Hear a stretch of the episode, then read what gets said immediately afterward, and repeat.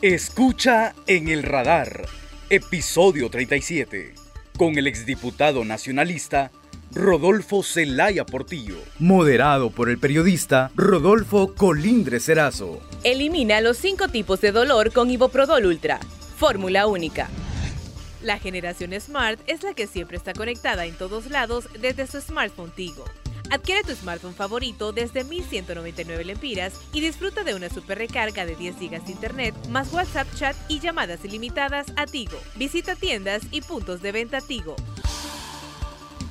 Saludos amigos, gracias por acompañarnos en un nuevo episodio de el podcast en el radar de Radio América. Este día voy a tener el gusto de dialogar con el exdiputado del Partido Nacional Rodolfo Zelaya Portillo, actualmente en actividades interesantes en vida privada que tienen que ver con más que todo el comercio, la actividad de la inteligencia artificial, pero que sigue también activando en política de una forma diferente que nos va a contar. Nos va a contar aquí. ¿Qué tal, Rodolfo? Gracias por acompañarme aquí en el programa En el Radar de Radio América. Muchas gracias, Rodolfo Colindres. Para mí es un honor, un placer estar aquí en su programa En el Radar, un podcast realmente muy importante para Honduras que se transmite por medio de Radio América, pues evidentemente una emisora potente y que todo Honduras lo escucha. Pero este programa realmente le ha dado creo, eh, un spinning a lo que es el medio, porque lo pone en la vanguardia de lo que es el tema de la comunicación tecnológica. El tema de los podcasts en realidad son diferentes formas de comunicar que están muy de moda en el mundo y realmente este programa siempre lo miro, ¿verdad? O casi cuando puedo lo miro, pero sí realmente es eh, un programa que informa, Así que lo, felicito ¿verdad? y los eh, con su equipo y los invito a seguir adelante. Bueno, y, hablando de esto, así una visión rápida, usted también está haciendo trabajos de esta naturaleza, eh, hablando más ampliamente de comercio, de criptomonedas, de, cuántas cosas.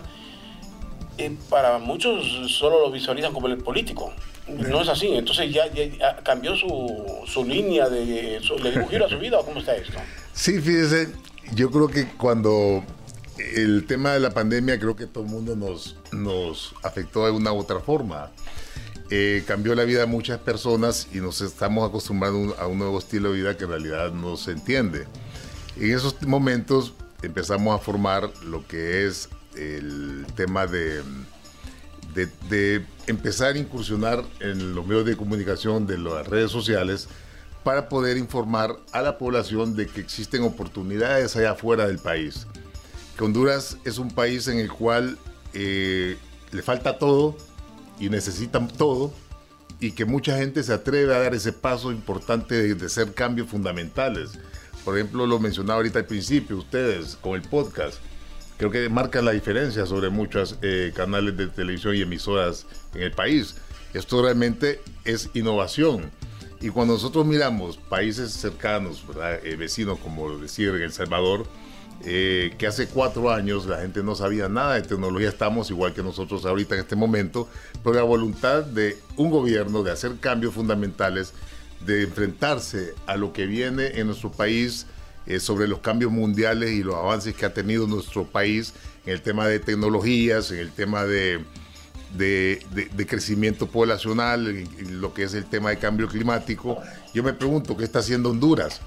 Yo eh, empezamos a crear una empresa de tecnología eh, que nos ha costado bastante tiempo, esfuerzo y sacrificios, porque al final, cuando usted avanza en el tema de tecnología, usted hace inversión prueba error, inversión prueba error, hasta que logre su objetivo final. Y nosotros creo que ya lo hemos logrado. hemos, eh, estamos alcanzando eh, récords eh, de tecnología en América Latina. Por ejemplo, en El Salvador tenemos un contrato con un municipio de El Salvador en el cual se está tokenizando el municipio. Y son términos que aquí en realidad no los está utilizando la población, pero ya en El Salvador ya no solamente saben los términos, sino que saben cómo utilizar el token que se le está haciendo a cada vivienda en ese municipio. Y esto va a venir a poner a El Salvador el mapa a que ya hizo la primera venta de casa por medio de lo que es la tecnología y las criptomonedas. en Centroamérica y de repente creo que en América Latina. La primera casa que se ha vendido ya es una realidad. Y nosotros, ese tipo de tecnologías eh, son las que nosotros queremos traer a este país, porque son economías alternativas que en Honduras no existen. La gente no, no tiene ni la menor idea de que existe allá afuera un mercado que oscila entre 3 trillones de dólares Y, y 10 trillones de dólares, un mercado que está en menos del 1% de la población del planeta. Y tomando en cuenta que las tecnologías van a venir a desplazar para el 2025, en el año 2025 las tecnologías van a desplazar 80 millones de empleos en el mundo. O sea, en un año, tres meses. Y yo me pregunto, ¿qué está haciendo el gobierno, qué está haciendo la oposición para venir y evitar que nos golpee directamente eso a nosotros? Ahora, este giro que da usted, porque es, eh, dijo usted al inicio de la pandemia nos obligó a todos y hay gente que innovó, hay gente que se puso a vender. ¿Lo obligó también eh, que el Partido Nacional dejó de estar en el poder? ¿O usted dependía mucho, usted del Partido Nacional, estando, en el poder para sus ingresos? Bueno, yo lo sé una cosa. yo soy una persona clase media alta. Eh, creo que mm, sí, ocupo un sueldo, evidentemente. Claro que sí. Eh, desgraciadamente, mi partido me hizo un lado mucho tiempo antes de la pandemia. Eh, y fueron momentos de realmente complicados para mí, pero ahí entendí, créamelo, porque había tiempo de sobra para pensar qué hacer, ahí entendí de que no hay justicia en este país. ¿Por, qué comenzó a estorbar en el Partido Nacional? Si le puedo llamar, si puedo utilizar un término, ¿por qué comenzó a estorbar en el gobierno de Juan Orlando Rodolfo Zelaya Portillo? Porque yo empecé a señalar todas las cosas que no deberían de hacer. Eh, yo me recuerdo que me habló al principio de gobierno me habló el presidente Hernández y me dijo cómo mira el tema. Yo le dije a él, pues presidente, yo creo que está abriendo mucho frente. Yo así se lo dije, ¿verdad? Eh, y él me dijo, con mucho valor y mucha valentía, me dijo, eh, pero Rodolfo, ¿cómo vamos a hacer cambios Honduras si solamente vamos a tocar uno o dos temas? Tenemos que abrir todos los temas que afectan al país para poderlo mejorar. Entonces le dije, bueno, es un buen punto, pero al final esto te va a crear, le digo, una esfera bien difícil. Pero al final él, tomó su decisión y supo su manera de gobernar. Pero a medida que el tiempo empezó a caminar, ya la gente que empezó a rodear al presidente Hernández miraba como, no sé, le incomodaba. Que yo siempre he dicho, de la palabra lo, lo celaban eran unos celos enormes, o sea, eran enfermizos. Pero es que el plan en ese momento lo planteó como ese deseo de quedarse en el poder, esa reelección, y, eso es lo que también le, generó, le, habló usted, le advirtió. yo ya estaba excluido en ese momento. ¿Ya estaba? Sí, yo en el tema de reelección yo definitivamente no participé, yo sí participé en las elecciones como un nacionalista más en lo que pude y en lo que me permitieron primera vez que en la historia mi eh, que en el día, un día electoral de mi vida yo estaba ya a las 10 de la noche en mi casa, porque en realidad solamente tenía que, no tenía nada que hacer, porque no me dieron ninguna responsabilidad en la campaña. Creo que ha sido la peor campaña en la historia del Partido Nacional. Eh, una campaña excluyente, una campaña muy grosera con la gente, una campaña muy mentirosa, una campaña que nos guió muy mal. Y creo que este tipo de personas tienen que, tener una expiación dentro del Partido Nacional, porque nosotros como nacionalistas, de un millón trescientos mil nacionalistas, no somos responsables de la irresponsabilidad de ciertos funcionarios públicos. Los funcionarios públicos que cometieron errores tienen que pagarlos. De hecho, ya algunos de, de ellos ya lo están pagando en lo que es la cárcel pero existe otro montón que están en impunidad todavía. Y, ese es el daño que le están haciendo al partido en este momento. ¿Y, cómo se siente? Porque la gente, eh, en Honduras se habla hoy con la generalidad, los nacionalistas. Y si usted fue diputado por el Partido Nacional, automáticamente se hace acreedor de todos los calificativos de narco partido, no sé si entra en el calificativo de narco. Mire, yo, como le digo, yo fui presidente de la Comisión de Defensa, Seguridad y Narcotráfico en el tiempo de Pepe, Orlando y Mel y a mí no me mencionan ni aquí, ni afuera, ni en ninguna parte del planeta en temas de narcotráfico, en temas de corrupción. No estoy señalado, yo tengo ya más de 16 años de haber salido del Congreso Nacional y no estoy señalado absolutamente nada. Entonces, eso a mí me da la potestad, eh, Rodolfo, de buscar formar un movimiento en nuestro país. movimiento de cambio, un movimiento entre el Partido Nacional que se llama Tu Box. Quiero ir a eso, a, ese movimiento, pero usted fue de la Comisión de Narcotráfico por mucho tiempo y parece entonces no intuyeron lo que estaba pasando, lo que después, en algún momento los señalamientos podrían ser creíbles o no creíbles, podría ser que la gente diga esta es estrategia de campaña, pero al final se viene a demostrar que sí había involucramiento, quizás no solo del Partido Nacional, de muchos, pero hablemos en este, este caso del Partido Nacional. ¿Nunca lo intuyeron, Rolf? Pues mire, nunca lo intuimos. Eh, yo le voy a ser, le voy a ser honesto, pues. Yo tuve varias reuniones con miembros de organizaciones que luchan contra el narcotráfico en Estados Unidos y cuando aprobamos ciertas leyes, nos felicitaban. O sea, nos felicitaban. O sea, la gente y nosotros nos sentíamos impulsados porque las autoridades de un país grande reconocían la labor que estábamos haciendo.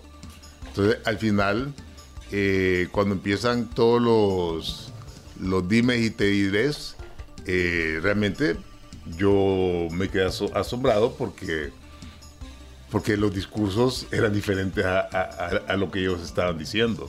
Entonces, eh, sí estábamos confundidos y todavía, yo lo ser honesto, yo, yo estoy confundido en algunos temas eh, sobre el tema del narcotráfico en el país y espero que en los próximos días, meses, horas, pues, o años, eh, aclaremos qué es lo que pasó realmente en Honduras, porque yo, bueno, hay, hay cosas que en realidad uno no puede decirlo pero sí me consta a mí de que cuando yo fui presidente de estas comisiones no hubo una persona que tenga que, haya tenido poder en ese momento que me haya llamado para decirme eh, Rodolfo no pongas esto en este dictamen o en este proyecto de decreto. Quita esto ponelo.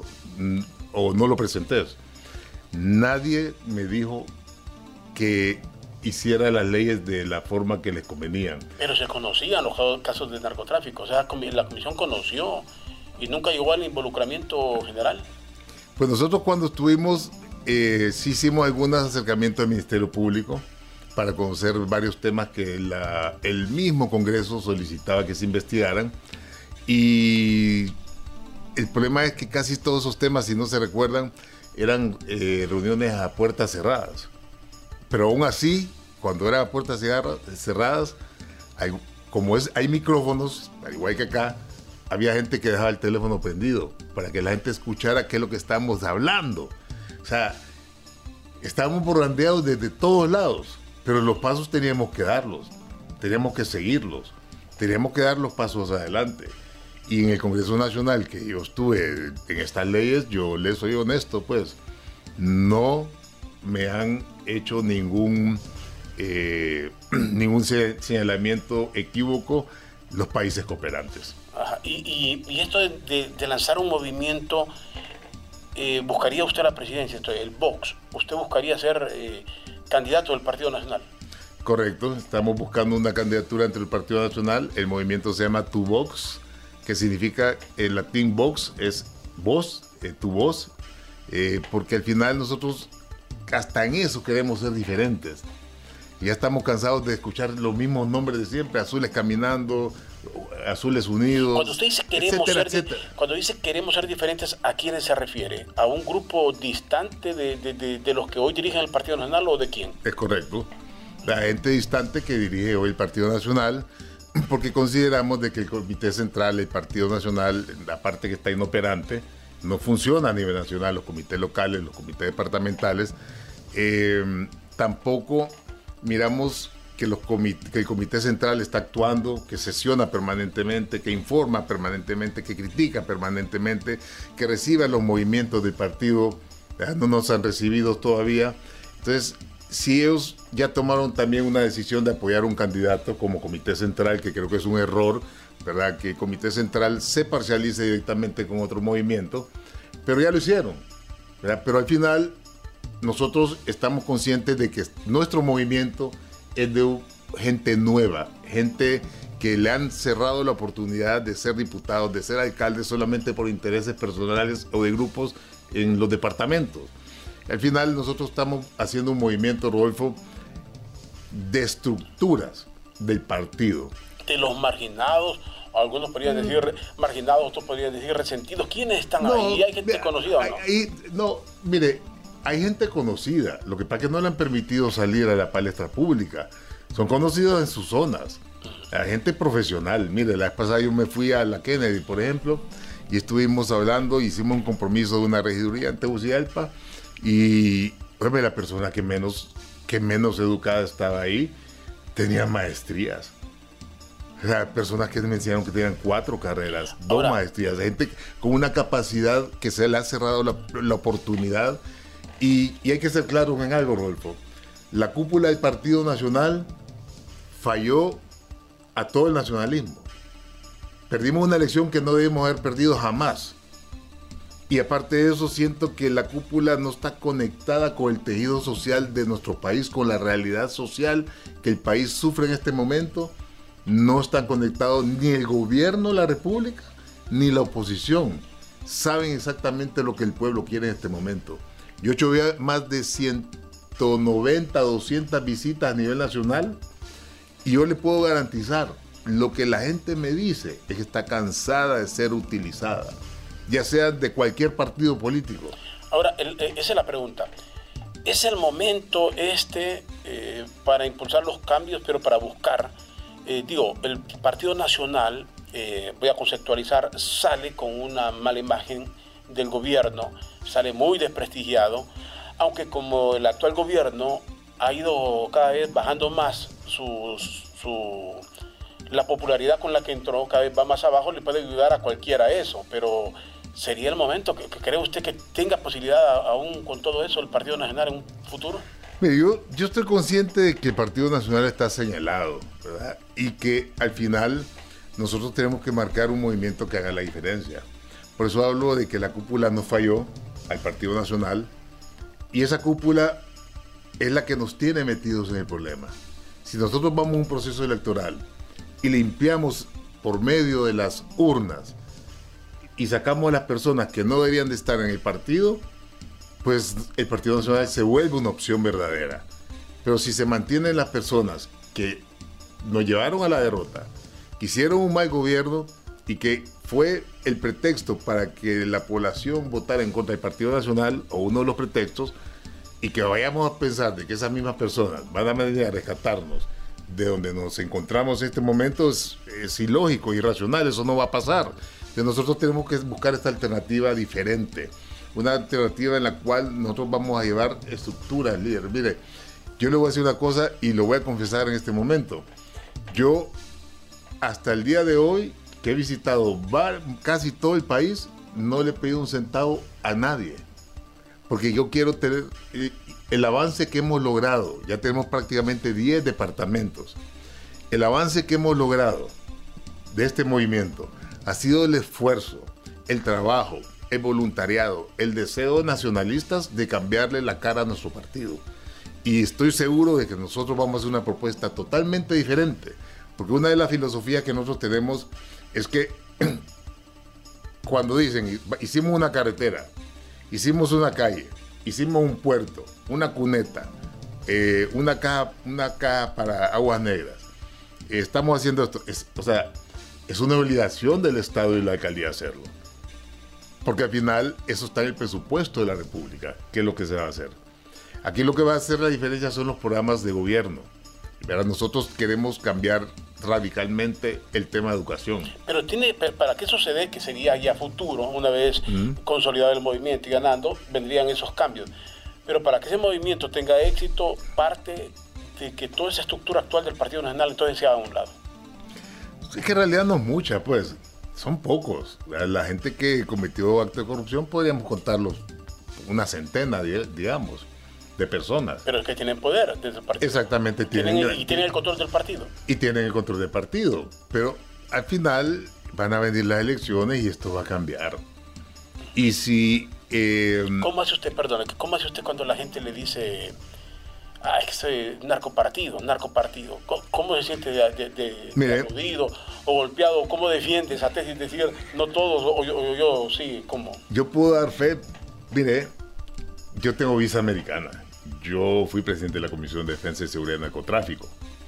Yo puedo dar un ejemplo vivo de lo que un nacionalista honrado puede ser. Y aquí está, pues. Yo le garantizo al pueblo hondureño, a usted y a todo su equipo ahorita que a mí no me van a mencionar en ningún juicio en Nueva York. porque sencillamente no conozco a, no conozco a ninguno de ellos. Yo me llevé, yo me dediqué a trabajar y no a servirme de Honduras. Yo me dediqué a hacer cambios fundamentales en el tema de, de, seguridad en mi país y los logramos. Hicimos leyes, prácticamente 30 leyes aproximadamente. Y todas las leyes que estamos viendo que el gobierno quiere eh, derogar y que después no las deroga y que las usa, esas leyes las hicimos, las hice yo. O sea, yo hice más de 30 leyes en este país en el tema de seguridad. Hicimos una reingeniería silenciosa en el tema de seguridad de nuestro país y que logró que el presidente de la República, el, el, el abogado Hernández, bajara la tasa de homicidios de más de 100 homicidios eh, por cada 100 mil habitantes, que lo bajara a 36 y fue por la voluntad política que hubo el Partido Nacional en ese momento y también por el trabajo que hicimos en el Congreso eh, dándole todas las leyes que el país necesita y que este gobierno de Xiomara Castro las está usando, pero otras no las usa y las que usa las usan mal. Por eso no existe un tema de seguridad eh, con respuesta a, la población hondureña. ¿Cómo mira el rumbo que le está dando el actual gobierno al país? Elimina los cinco tipos de dolor con Iboprodol Ultra Fórmula única. La generación Smart es la que siempre está conectada en todos lados desde su smartphone Tigo. Adquiere tu smartphone favorito desde 1199 lempiras y disfruta de una super recarga de 10 GB de internet, más WhatsApp chat y llamadas ilimitadas a Tigo. Visita tiendas y puntos de venta Tigo. Que mire, es difícil, es difícil saber qué rumbo va a tener este país. Estamos claros que si va a ser de izquierda que la idea del presidente Zelaya es hacerlo de izquierda y su esposa pues evidentemente lo anda diciendo en todo el mundo. Em, Cuando usted dice Zelaya, presidente Zelaya, todo el mundo lo dice. O sea, la cabeza, el que impulsa los cambios es él, la señora solo obedece.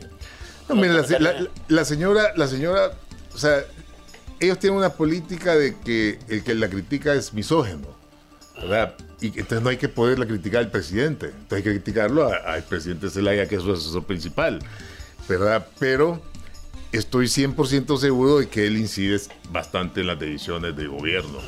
Eh, los discursos que yo miro de ella en el extranjero son realmente penosos, eh, abogando por otros países y no aboga por, los hondureños, no aboga por Honduras, ella solamente se dedica a hablar mal de nuestro, de nuestro país y que está siendo ataque, eh, eh, sometida bajo ataque, pero en realidad lo que la población está haciendo es criticándole sus errores.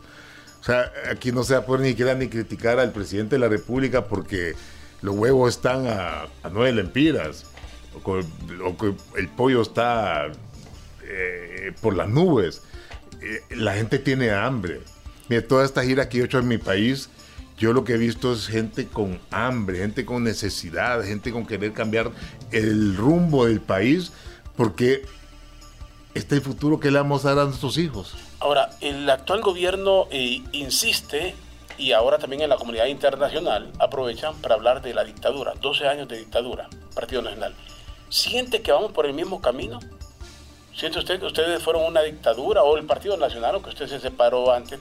Eh, es una dictadura y este gobierno camina hacia una dictadura o es una dictadura? Mire, yo creo que el gobierno está caminando hacia lo que es una dictadura.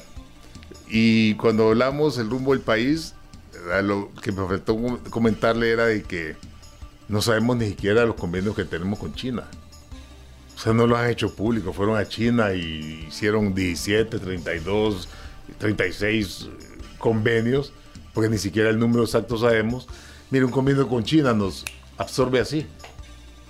O no sabemos en realidad los hondureños a qué nos metió la presidenta Zelaya cuando fue a China a firmar los convenios con Xi Jinping, con el presidente Xi Jinping. Entonces, yo estoy seguro de que si lo han escondido es porque tiene incidencia directa en nuestras vidas. Entonces nosotros al final creo, Rodolfo, de que el país, eh, si estamos en un país de izquierda, eh, creo que las próximas elecciones va a ser fundamental si el pueblo hondureño va a querer eh, la implementación de la que es la ideología de izquierda o el rechazo de la misma. Pero también para que eso pase tiene que haber elecciones. Y yo creo de que el ambiente político que se ha generado, y que creo que lo han generado el mismo gobierno, eh, pues realmente eh, nos, así, nos haría dudar de que fuéramos un proceso electoral general pronto.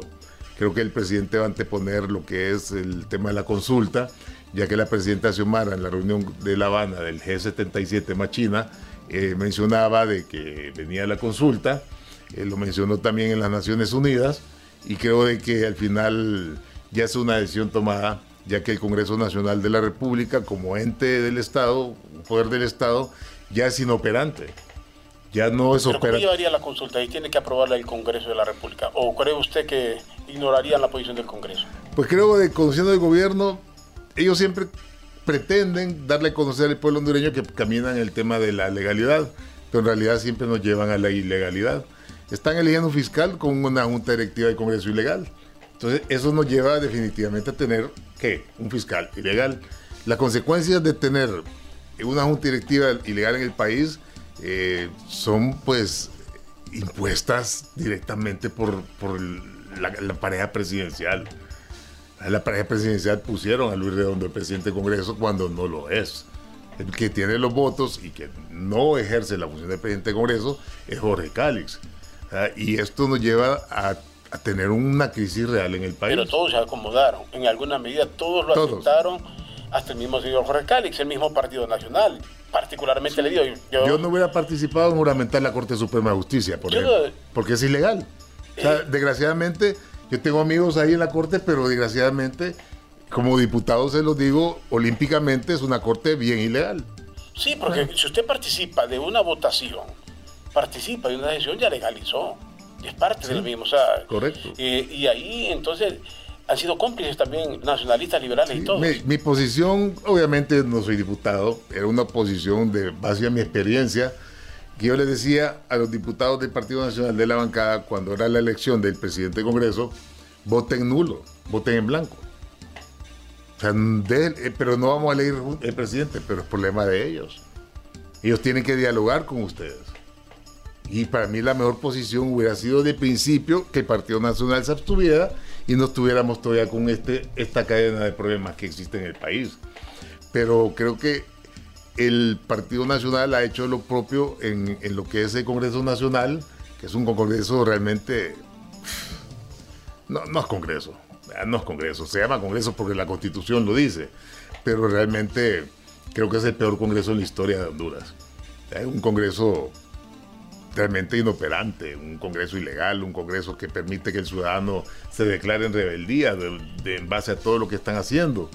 Y, no es que me ponga la CICIG o la MASIC o como quieran decirle, pero yo me pregunto cómo hacer la CICIG o la MASIC para, para sacar, para entrar a Honduras con un Congreso que tiene que aprobar su entrada a Honduras, que es ilegal.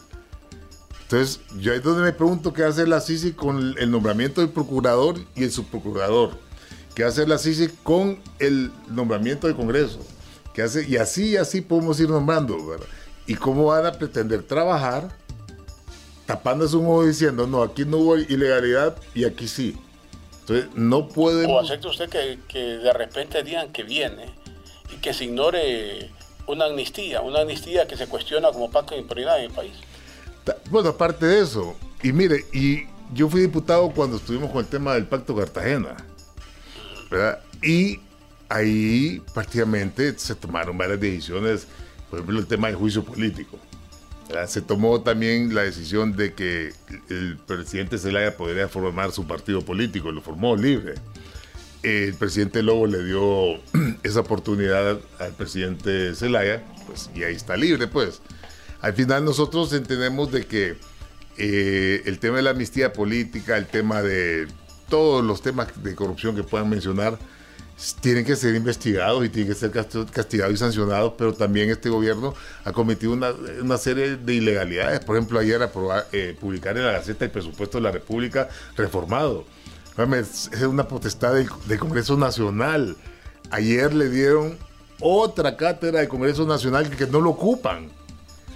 Porque todo reforma, miren, toda aprobación presupuestaria en el Congreso Nacional se envía la propuesta de presupuesto en septiembre de cada año y se aprueba en, diciembre de cada, del año en curso. Y cualquier reformulación presupuestaria tiene que ser reformada por el Congreso Nacional porque un decreto legislativo no puede ser reformado por un decreto ejecutivo. Entonces, al final, al publicarlo en la Gaceta, se ha cometido, creo yo, una, una usurpación más al Congreso Nacional y le están diciendo no, no, te ocupamos. Creo que el, gobierno empieza a ya a gobernar vía decreto como lo hacía Augusto Pinochet después del golpe de Estado en Chile. Ahora, hablemos de eso en la parte final. El gobierno, eh, y se justifica, y también lo ha hecho y lo ha pronunciado también en Naciones Unidas y en todas partes donde puede, que está siendo boicoteado.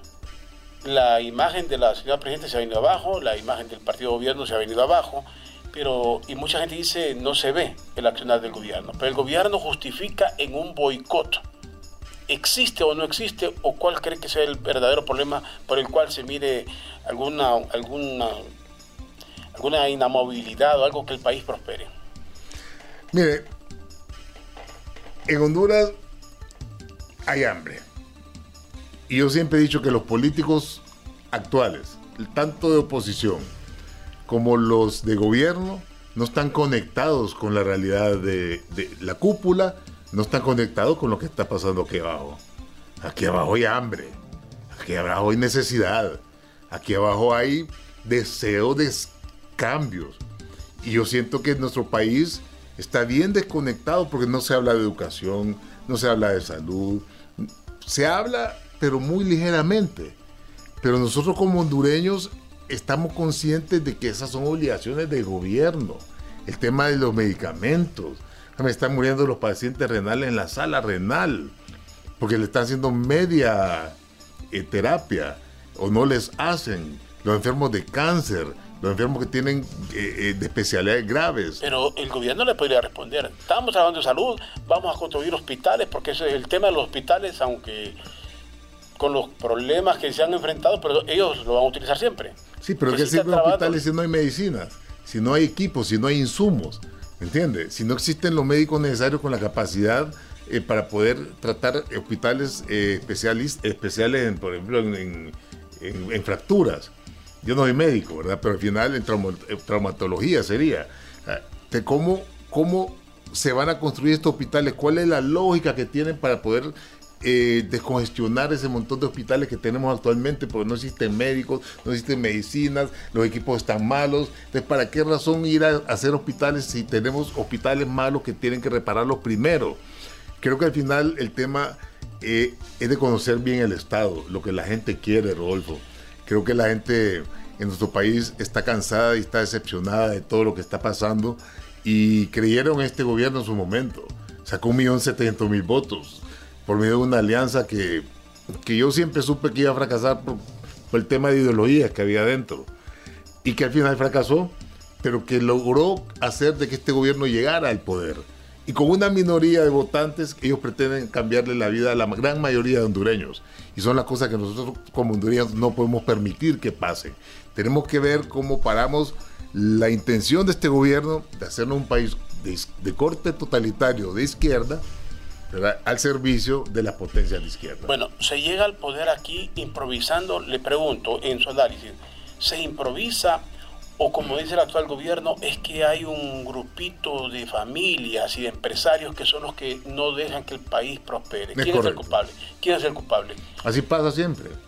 Cuando miramos que gana un presidente de la República, siempre hay fiestas, siempre hay reuniones que duran semanas y los invitados son los que los beneficiados. Al final creo que nosotros eh, lo hemos visto cuando ganó Manuel Zelaya Rosales, pasó.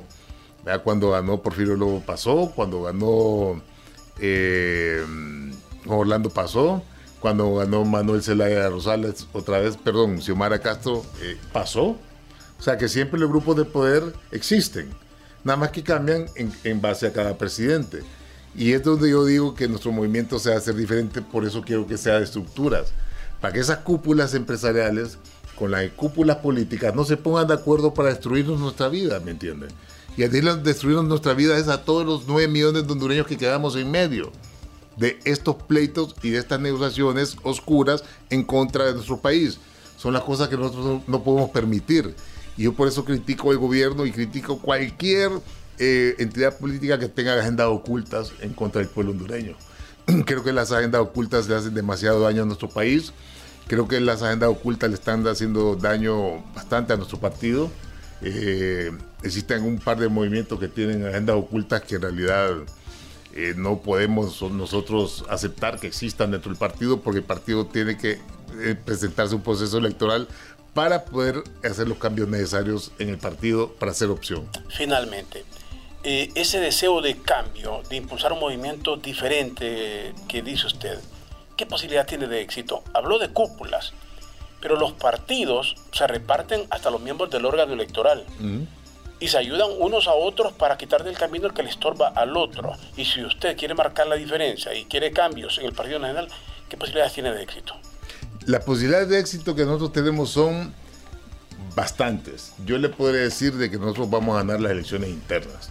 A pesar, nos van a echar la vaca, nos van a echar todo lo que tengan encima, pero nosotros estamos preparando desde ahorita para poder contrarrestar cualquier fraude electoral. Em, como le decía... Fraude al interno del Partido Nacional, me está Correcto, fraude al interno del Partido Nacional.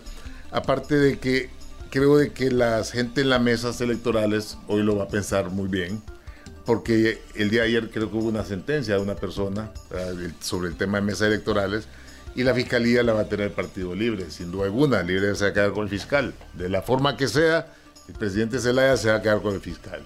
Entonces así van a empezar a perseguir un montón de nacionalistas. Pero al final yo le digo que nosotros vamos a ganar el proceso electoral por las propuestas que nosotros tenemos. Son propuestas de avanzada que ningún otro movimiento, ni otro partido, ni el, siquiera el gobierno lo tiene.